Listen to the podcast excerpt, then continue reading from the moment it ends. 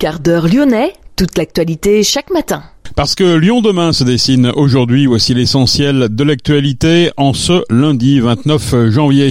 Les agriculteurs promettent de prendre Lyon en tenaille, manifestation également des taxis, cette fois-ci à l'intérieur de la métropole. Le collectif de l'école Ronan A pour l'inclusion scolaire dénonce le manque de moyens mis à disposition par l'État pour une réelle inclusion de tous les élèves.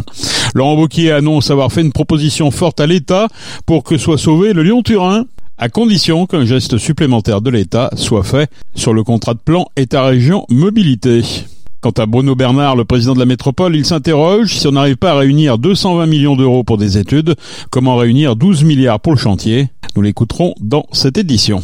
La commémoration pour célébrer le 79e anniversaire de la libération du camp d'Auschwitz-Birkenau, 450 personnes réunies à Lyon. Contre la précarité alimentaire, il y a à Villeurbanne la Cantina, un lieu que nous sommes allés découvrir, et puis les principaux résultats de sport du week-end à la fin de cette édition. Lyon demain, le quart d'heure lyonnais, toute l'actualité chaque matin Gérald de Bouchon. Bonjour à toutes, euh, bonjour à tous. Les agriculteurs promettent donc de prendre Lyon en tenaille. La FNSEA et les jeunes agriculteurs en région Rhône-Alpes promettent euh, de nouveaux points de blocage empêchant d'accéder à l'agglomération. Les annonces du Premier ministre ne sont pas à la hauteur. Nous faisons appel au président de la République pour nous répondre, expliquent les organisations. Dès ce matin, la circulation entre Saint-Etienne et Lyon sera bloquée au niveau de Saint-Chamond. Cet après-midi, les tracteurs devraient s'installer au péage de Villefranche. Ajoutez à cela une opération escargot dans le secteur des Monts du Lyonnais, opération de blocage est aussi à prévoir au niveau du péage de Saint-Quentin-Falavier. La Confédération paysanne promet, elle, de bloquer à partir de demain, mardi. Les taxis veulent exprimer aussi leur colère. Ce lundi, ils se mobilisent sur les routes de la métropole. Deux cortèges sont prévus, l'un au départ de Porte de Lyon à Dardilly et l'autre au départ de la Plaine des Jeux à Gerland. Ils prendront la direction de la CEPAM de Villeurbanne pour dénoncer la convention que leur impose l'assurance maladie dans le cadre de la réforme du transport médical. L'État souhaite rationaliser les déplacements en taxi et forcer ainsi le transport de plusieurs patients en même temps dans un même véhicule. L'objectif est de réaliser 100 millions d'euros d'économies par an, mais ce serait au détriment des taxis. Conséquence, il est prudent d'éviter de se déplacer aujourd'hui dans l'agglomération. Le collectif de l'école Renan A pour l'inclusion scolaire dénonce le manque de moyens mis à disposition par l'État pour une réelle inclusion de tous les élèves. Une action est programmée ce lundi à l'école Ernest Ronan, un goûter d'information l'école Ronan qui sera fermée jeudi. Parents accompagnant des élèves en situation de handicap et enseignants se mobilisent pour l'inclusion des élèves à besoins éducatifs particuliers. Lyon demain, un site internet, du son, de l'image, un média complet pour les Lyonnais qui font avancer la ville. Laurent Wauquiez annonce avoir fait une proposition forte à l'État pour sauver le Lyon-Turin dans l'impasse à quelques jours de la clôture du dépôt des dossiers à Bruxelles, à condition qu'un geste supplémentaire de l'État soit fait sur le contrat de plan État-région mobilité. Il manquait encore 40 millions d'euros pour boucler le budget de 220 millions pour les études du tracé français de la ligne ferroviaire transalpine et du contournement ferroviaire de l'agglomération lyonnaise, le CFAL Nord, pour que l'Union européenne apporte 80 90 millions. Il faut que la France présente un budget de financement de 130 millions. À l'heure actuelle, l'État a promis 65 millions, mais le tour de table des collectivités locales n'a permis de récolter que 25 millions d'euros. La métropole s'est-elle engagée à hauteur de 5 millions d'euros pour le financement des études, mais les trois départements de l'Ain, de l'Isère et de la Haute-Savoie ne semblent pas disposés à mettre le moindre centime dans ces études. Si on n'arrive pas à réunir 220 millions d'euros pour des études, comment réunirons-nous 12 milliards pour le chantier? s'interroge Bruno Bernard qui estime qu'il faut prioriser les projets. Notre position, euh, elle est très claire. Le tunnel international est en cours euh, de travaux. Aujourd'hui, c'est de savoir quels sont les accès sur la partie française euh, pour permettre l'utilisation réelle de ce tunnel international. Le comité des infrastructures, le COI, a donné des indications très claires. Il faut d'abord faire le contournement ferroviaire de Lyon et ensuite faire ce qu'on appelle le grand gabarit. en attendant, on a une ligne existante qui permet de faire passer les marchandises. Donc nous, nous sommes sur cette position qui a été travaillée par un d'experts, d'élus, de tous bords politiques, et c'est dans ce cadre-là que nous sommes prêts à financer. Et donc la métropole de Lyon, si un accord est trouvé avec l'ensemble des partenaires, est prêt à mettre 5 millions d'euros euh, sur euh, le céphale nord, ce qu'on appelle le céphale nord, qui est indispensable non seulement pour Lyon-Turin, mais qui est aussi indispensable pour améliorer les trains du quotidien. La métropole de Lyon n'est pas compétente sur ce sujet ferroviaire. La métropole de Lyon n'a pas à mettre de voies ferrées sur son territoire à travers ses projets. Et pourtant, nous sommes prêts à financer. 5 millions d'euros, nous sommes la collectivité, autre que la région qui a la compétence ferroviaire, qui finançons le plus. Là où des départements de droite qui soutiennent ce projet, aujourd'hui, ne veulent mettre rien zéro euro sur ce projet. Donc il faut maintenant clarifier les choses.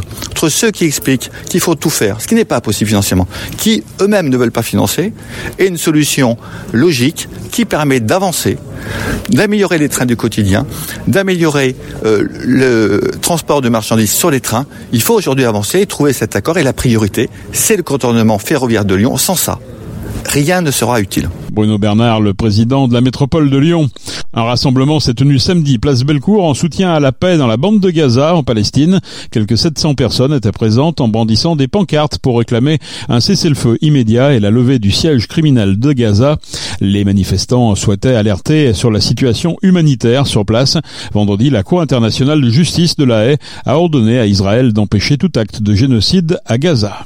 La commémoration pour célébrer le 79e anniversaire de la libération du camp d'Auschwitz-Birkenau a rassemblé 450 personnes dimanche, place Bellecour, devant le veilleur de pierre.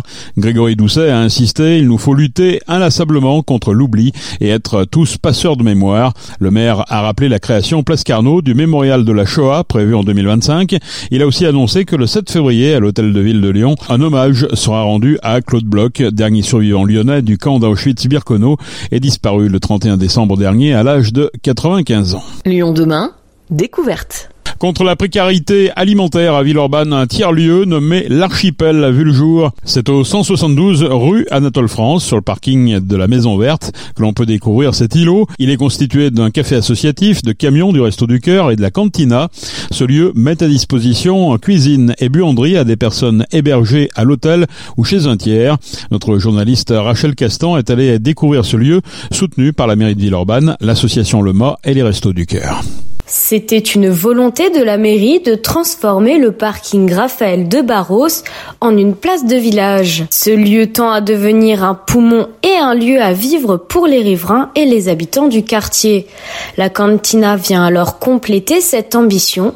C'est ce que nous raconte Judith Lemoff, coordinatrice du lieu. C'est un des tiers-lieux dédiés à la lutte contre la précarité alimentaire.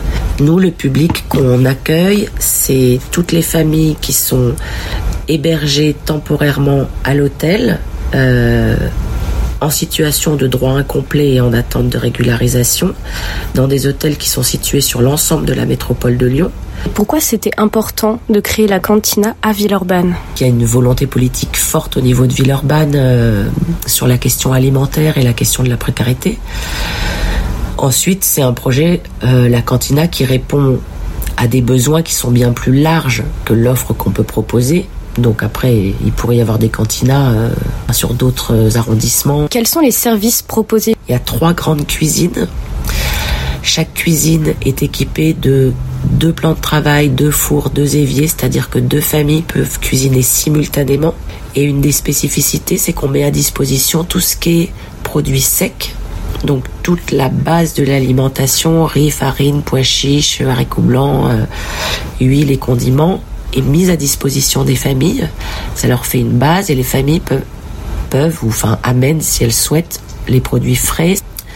En sachant qu'une des spécificités, c'est que tous ces produits secs, enfin en grande majorité, on se fournit auprès d'une coopérative d'achat qui s'appelle VRAC. Donc c'est des produits bio ou euh, circuit court parce qu'une des une des missions c'était aussi d'améliorer la qualité c'est pas simplement de faire un apport calorique et de donner de la nourriture il y a aussi une petite buanderie qui est mise à disposition des familles pour qu'elles puissent laver leur linge et le sécher pendant qu'elles cuisinent. Et il y a une inscription qui est faite, on leur délivre une carte pour qu'ils puissent, ensuite c'est valable un an, ils peuvent venir cuisiner pendant un an euh, euh, avec cette carte. Peuvent venir cuisiner jusqu'à trois fois par semaine et bénéficier de la buanderie une fois par semaine. Euh, il n'y a que 12 familles par jour qui peuvent cuisiner, à la fois c'est beaucoup. Euh, et à la fois c'est pas beaucoup, enfin tout ça est très relatif, mais le besoin est bien plus large que l'offre. On est dans un système où les gens qui partagent la cuisine ne parlent pas forcément la même langue. Euh, il y a énormément de nationalités et de langues représentées. Vous avez jamais eu de difficulté à communiquer justement avec ces familles vu que vous parlez pas la même langue? La plupart du temps, les enfants parlent très bien français parce qu'ils sont scolarisés, donc ils servent beaucoup de traducteurs, ce qui est d'ailleurs pas simple parce que c'est des enfants qui portent beaucoup de choses, ils doivent traduire. Euh, alors quand c'est une recette de cuisine, euh, c'est sympa, mais quand c'est un entretien avec un travailleur social sur la situation d'hébergement, bah parfois ça peut être compliqué aussi pour eux. La cantina compte 75 familles, ce qui représente 250 personnes. Parmi elles, deux cousines, Anita en classe de CE2 et Ambra en sixième, témoignent de leur expérience dans ce lieu. On a mangé des pâtes Des ensemble. pâtes, au, au sauce- des pâtes aux sauces et au fromage blanc. Et on a bu du coca. Vous venez souvent ici? On prend des rendez-vous. Soit c'est ma mère, soit c'est sa mère qui laisse le rendez-vous pour les deux.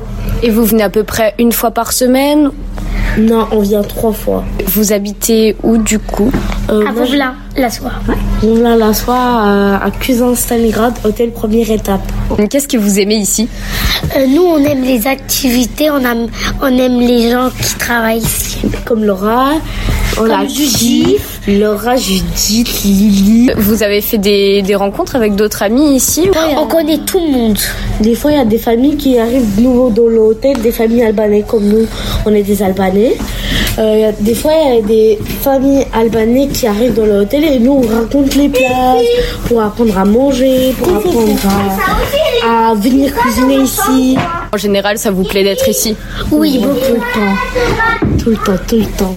Et vous faites quoi en général quand, comme atelier Une fois, c'était c'est- là-bas, c'était trop bien. On a, on a distribué des cadeaux. Et nous, on a, on a eu des gros doudous. Voilà, Ça fait ma taille. Cet espace de vie regroupe de nombreuses nationalités et langues différentes. Grâce à la cantina, chaque famille peut profiter d'un bon repas chaud et cuisiné par leurs soins. Un vrai besoin lorsque certaines de ces familles n'ont qu'un simple micro-ondes ou frigo à leur disposition dans les hôtels. Merci Rachel. La basketteuse Déborah Chekpo, joueuse de Mézieux, a été victime d'un malaise mortel ce week-end sur le parquet de Lons-le-Saunier. Elle est décédée à quelques jours de ses 29 ans. La jeune femme s'est écroulée sur le parquet au moment de la présentation des joueuses, peu avant 20 heures. Déborah Chekpo avait déjà fait un malaise par le passé, mais qui s'était révélé bénin. Les pompiers ont procédé à un massage cardiaque avant d'entreprendre le transport de la joueuse vers le centre hospitalier de Besançon. Déborah n'a pas survécu à ce malaise. Elle est décédée dans la soirée. Arrivée dans le club de la banlieue lyonnaise en provenance du club voisin de Bron en 2020. Elle jouait donc sa quatrième saison à mes yeux. Mené 3-0 par le Stade Rennais à la pause, l'Olympique lyonnais a concédé un 11e revers en 19 journées de Ligue 1. Malgré un sursaut après la pause, les Lyonnais se sont inclinés 3 à 2. L'Olympique lyonnais est à nouveau barragiste à la 16e place. Puis un mot de rugby en top 14, un espoir pour le Loup, le Loup qui n'est plus barragiste lui, après sa victoire 36 à 24 sur Perpignan, c'était à Gerland ce week-end. C'est la fin de ce quart d'heure lyonnais, merci de l'avoir suivi, on se retrouve naturellement demain pour une prochaine édition. Je vous souhaite de passer une excellente journée et évitez bien entendu de vous déplacer en raison des différentes manifestations prévues aujourd'hui de la part des agriculteurs et des taxis.